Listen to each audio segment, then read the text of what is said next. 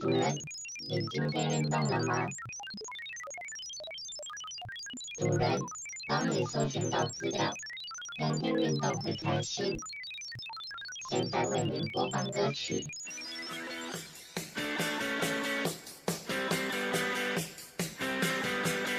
主人，跟我一起运动起来。用声音走进体坛道路，用言语收录体育人物。欢迎收听斯伯特语录。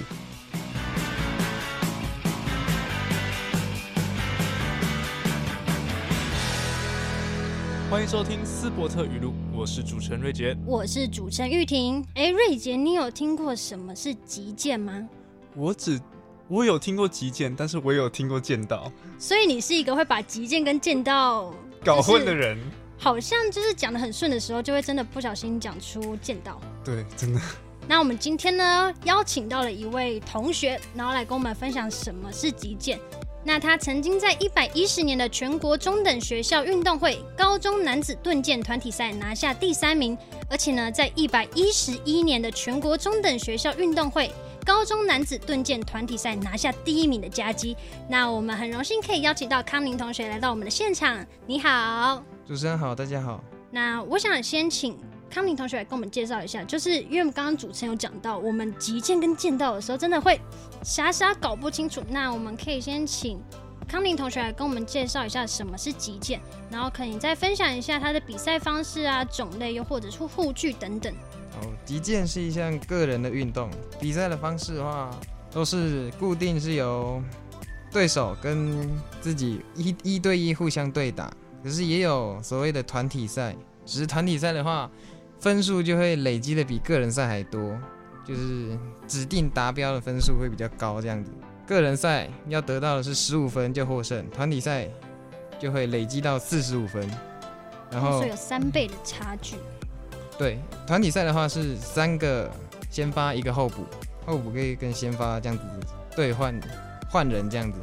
那你平常都是打团体赛还是个人赛啊？因为比较重大的比赛会有才会有团体赛。啊，一般协会举办的比赛就是只有个人赛啊，像是全中运、全运会这种大型比赛，就会有团体赛，就可以同个同个单位的报名的话，就可以组成一个团体，像同一个学校或是同一个委员会。哦，全运会的话就是同个县市这样子。然后击剑所需要的个人装备也非常多，不像篮球，你可能只需要一颗球，跟同学揪一揪就可以去篮球场打。那击剑没办法，击剑的话。个人需必备的装备有属于自己一把剑，还有击剑服、击剑裤，然后保护脸部、头部的面罩，还有手套。手套的话，拿剑一定要戴手套，不然手会磨破皮。嗯，然后会有一条身线或是体线，可以连接电审器用的。是击中对手的时候，电神器就会亮灯，裁判就会就可以知道是你击中对手。还有比赛规定要穿白色，呃，不一定要白色长袜，可以保护，比较保护脚这样。然后还有击剑的鞋子，也可以用羽球鞋、排球鞋这种指滑的鞋子来代替。因为击剑就是具有一定的危险性嘛，刺到是会受伤的，刺到眼睛那更不得了。所以这些装备都是必备的，缺每个都不能缺少这样。那这样听下来，可以感觉到就是你真的要去。比赛又或者是你需要运动的时候，你的装备真的非常多。而且大家如果去看网络上的比赛又或者是照片的话，其实也可以看到运动员在这个过程中，他全身上下的装备真的蛮多的。而且，嗯，就是好像印象都是白色的嘛，对，就是都白色，是都白色的啊，对，都是白色的。那平常在击剑击到对方的时候，有没有什么部位是特别多分的？还是他们的分数是怎么计算？分数都是一分一分来计算。没有比较多分，就是有效部位跟无效部位。击中有效部位就是得一分。什么是有效部位啊？呃，极剑又分为三个剑种，就是会有盾剑、锐剑还有军刀，三个规则都不太一样，所以有效部位也不太一样。嗯，所以就是打法也都会不一样。所以可能你练击剑就会专攻其中一项剑种，打法都不一样，所以教练可能就专门教你这个剑种。比赛的话也不会有互相。跨剑种对打的情况，盾剑就是跟盾剑选手打，锐剑就跟锐剑选手打。所以这个总称其实就叫西洋剑是吗？对，三总称是叫极剑，然后击剑又分三个剑种那样。哦，啊，我本身是练盾剑的。你本身是练盾剑？对。那盾剑跟军刀跟锐剑又有什么差别啊？差别在于他们剑的形状不一样，然后攻击的方式也不一样，然后得分的有效部位也不一样。盾剑跟锐剑的话是以刺击的方式得分，然后所以剑尖的地方会有一个小小的按钮，你刺到对手的时候，按钮被按下去，电神器就会导电，然后亮灯，这样裁判就知道你刺到对手。然后军刀的话是，你只要碰到对手，只要那一把剑碰到对手，不管多大力，电闪器都会亮灯，所以。它是用以劈或砍的方式，跟另外两种不太一样。所以军刀就是可以斜劈这样子，对？可以，都可以。哦，那想问一下，为什么那时候会想来练击剑呢？其实我以前是国中是读体育班，然后练篮球，然后高一也是直升高中部，也是体育班篮球项目，只是。因为主要是因为身高受限，然后对未来一些考量，所以家人建议我转到一样是体育班项目的击剑项目，然后也希望可以透过击剑当做跳板，然后上理想的学校。然后我自己也蛮蛮蛮有兴趣想尝试的，因为从小就觉得。手上拿一把武器跟对手决斗很帅，这样。这好像是每个小男生的梦想，就是之前在，不管是自己在动，又或者是拿着小玩具在那边，就会有一个打动的画面。我小时候就是看到人家拳击比赛，我就是有点想上去给他打一下。所以你差点以后就是你之前可能会选择的不是球类，而是技击，差一点吗？是差，虽然那时候是有点想了，但是那时候看到 WBC 那个棒球。世界经典赛更帅一点哦，原来。那我想问一下，就是我们在台湾，又或者是在什么各个网络频道有办法看到击剑的比赛吗？又或者是可以哪里看到呢？其实击剑比赛的话，就是都是由协会举办的，所以可以进。如果有收到比赛的消息的话，你可以到现场去观赛是没有问题的。或者是如果比较大型的比赛，像是全中运、全运会，甚至是奥运，国外的奥运比赛，都可以在。网络上有直播，就会有转播可以看。那那平常我们一般人呢、啊，要怎么可以最快的看懂击剑到底是怎么比赛的？其实击剑最容易看懂是锐剑，因为锐剑只要刺到对全身上下都是攻有效部位，只要刺到对手就可以得分。嗯、然后如刺到的话就会亮灯嘛，亮灯的那一方就得一分。然后如果双方同时击中都亮灯的话，会有同时得分的情况。会同时得分。然后，另外盾剑跟军刀的话就比较难看懂，可能需要懂稍微了解击剑规则才能看懂，因为他们有攻击权的规则。如果双方同时击中的话，会看是谁的攻击权，谁主动发动攻击，谁就得分。这个是由裁判裁判去判定的。那刚刚分享了有关于怎么看击剑，又或者是跟击剑有关的一些比赛方式还有规则。然后我想来问一下，当时你在练击剑的时候，有遇到什么挫折吗？其实对我来说，主要的挫折都不是在技术或是体力方面，主要挫折都来自于心理。其实到现在我还是完没办法完全克服这个挫折，因为每次出去比赛，常常都会怕输或是容易紧张，导致是。比赛失常，然后练习敢做的动作，可能比赛都不敢做，或是打不好就灰心，就会觉得是不是是不是自己练的不够多这样子。嗯，那在这个过程中，你要怎么去克服它？其实主要还是多出去比赛，多出去跟别人交流，然后累积自己的经验嘛，然后提升自己的抗压性，然后多给自己一点信心那样子。其实这个方式就是不止运用在运动员，其实可以用在我们一般人身上。如果今天像是我们。考试又或者是今天你去不是比运动比赛好，一般的什么演讲比赛，你可能有自己跨不去那个坎，但是就是你去培养自己的就是抗压性啊，又或者是去找让自己抒发的方式，或许你在下一次比赛就会有一个更好的表现。哎、欸，我觉得很多运动员其实都有这个这样的问题。那你在击剑场上的时候，教练会给你什么样的建议吗？嗯，其实教练。在我比赛的时候不会特别给什么建议，因为如果有建议的话，平常就会讲了。所以比赛还是主要还是看我们自己临场的怎么应对这样子。极极限是要靠场上就是靠头脑互相猜测对方在想什么，要做什么，哦、然后去应对这样。那他会怎么增加你的自信心呢？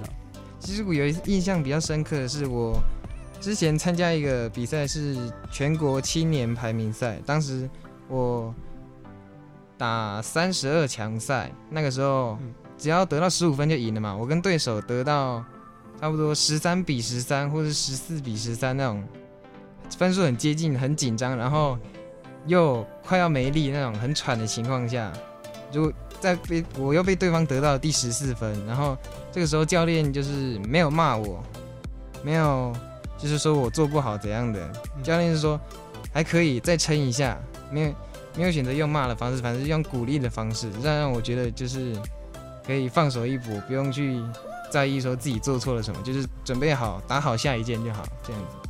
以鼓励代替责骂，我觉得也是让。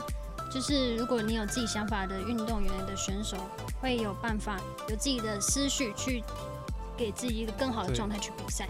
康宁有一个非常亮眼的成绩，就是在全中运一百一十一年的时候呢，他是高中男子盾剑团体拿下第一名，非常的好的成绩。那我想问一下，这场比赛的过程中有没有让你印象深刻，然后让你觉得非常难忘的一个经验呢？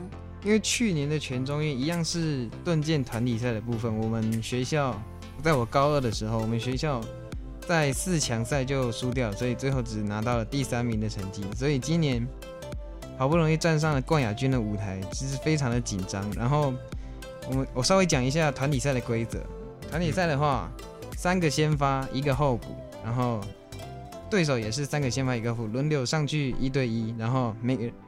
会分九节，每个人会上去三次，就会对手三个人都会对各对到一遍，嗯，然后一节会是抢五分。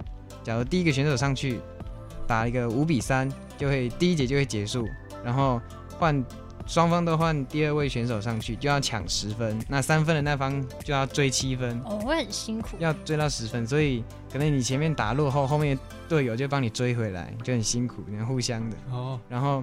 那个时候，我被教练安排在最后一棒，就是第九节最后一棒，要抢四十五四十分到四十五分。那个时候，那个时候我们我们队领先，领先对手六分，对手队友帮我拉开了六分的差距。可是我最后一棒的对手是个人赛获得第三名的选手，所以那个时候压力非常大。如果如果我突然被追过的话，那是不是就是都是我的错了？都是都是我害大家输掉的。然后那个因为全场都在看这场比赛，所以我压力非常大。然后上场一开始我就被对手连续追分嘛，对手好像连得了五分还是几分，我忘了。哇塞！你现在就是把差距就拉近。对，然后就只差一两分了。然后我好像得了一分左右而已。然后对手气势都起来了，然后然后那个时候我想起。上场前，教练有对我说的话，他没有给我任何战术指导或者指示，他只有跟我说，相信自己，照自己的节奏去打。然后我就，既然教练觉得，既然教练相信我，那我怎么可以不相信自己呢？然后我就稳稳的，没有对被对手节奏拉走，就是稳稳的一点一点拿下分数，最后还是获得胜利，拿下金牌。所以。那个那个瞬间是非常感动，然后觉得自己办到了，然后队友也都冲上来拥抱我，我觉得那是非常印象深刻的瞬间。所以这一场其实康宁也背负着就是很重大的责任，因为毕竟他是最后一棒，也是有关于就是整个队伍的胜利，就是他当时也是身负众望，所以我觉得一定压力有在，可是他有办法克服这个压力，然后在对手也是来势汹汹的这种感觉上，然后虽然被。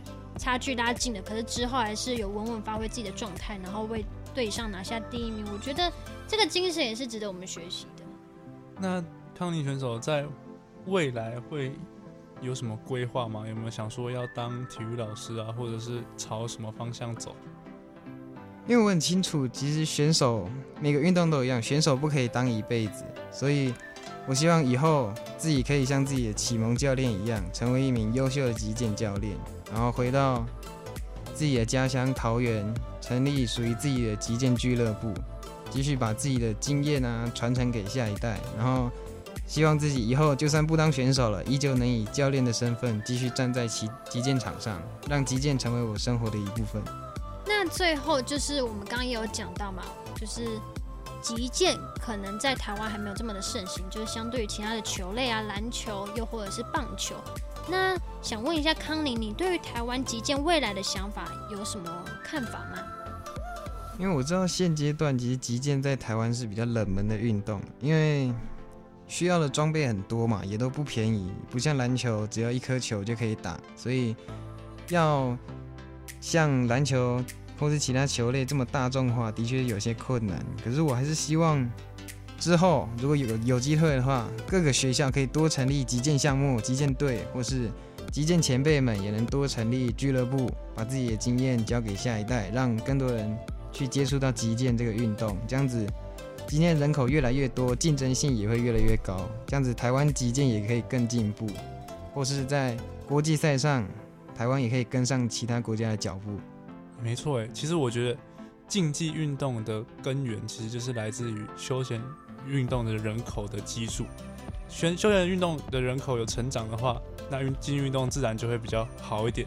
那康力选手，你觉得击剑在小朋友可以怎么推广推广会比较好？因为其实击剑还是有它的风险性存在。那小朋友可以做一些什么其他的活动来认识到击剑这项运动吗？其实我觉得现在小朋友主要还是以俱乐部，像是钢琴。也是去外面可能买买个几堂课，花钱去请教练来教，这样子，击剑也是差不多的概念，所以希望可以多成立俱乐俱乐部，我自己也会尽一份力了。以后希望可以自己可以成立俱乐部，然后可能带大男女那个男女老幼都可以，就是小朋友也可以，从小就接触击剑的话，对未来很有帮助哦。就是可以透过体验营、又或者是一些营队，然后去接触击剑，又或者是像刚刚有讲到，可能成立一些俱乐部，就是在自己的城市或者是家乡附近就可能有一个场地，因为刚刚有讲到，它需要的装备不少，而且不便宜，再加上它的场地是需要有限制的，就是它是一个需要有一些技术上，又或者是它的就是。可能东西比较多，再加上他需要就是一个场地去，嗯、所以之后可以用这样的方式去让击剑让更多人知道。那我们今天也非常感谢康宁选手到我们的节目现场来跟我们分享他的故事，还有一些关于击剑的一些小知识。那我们谢谢康宁，谢谢。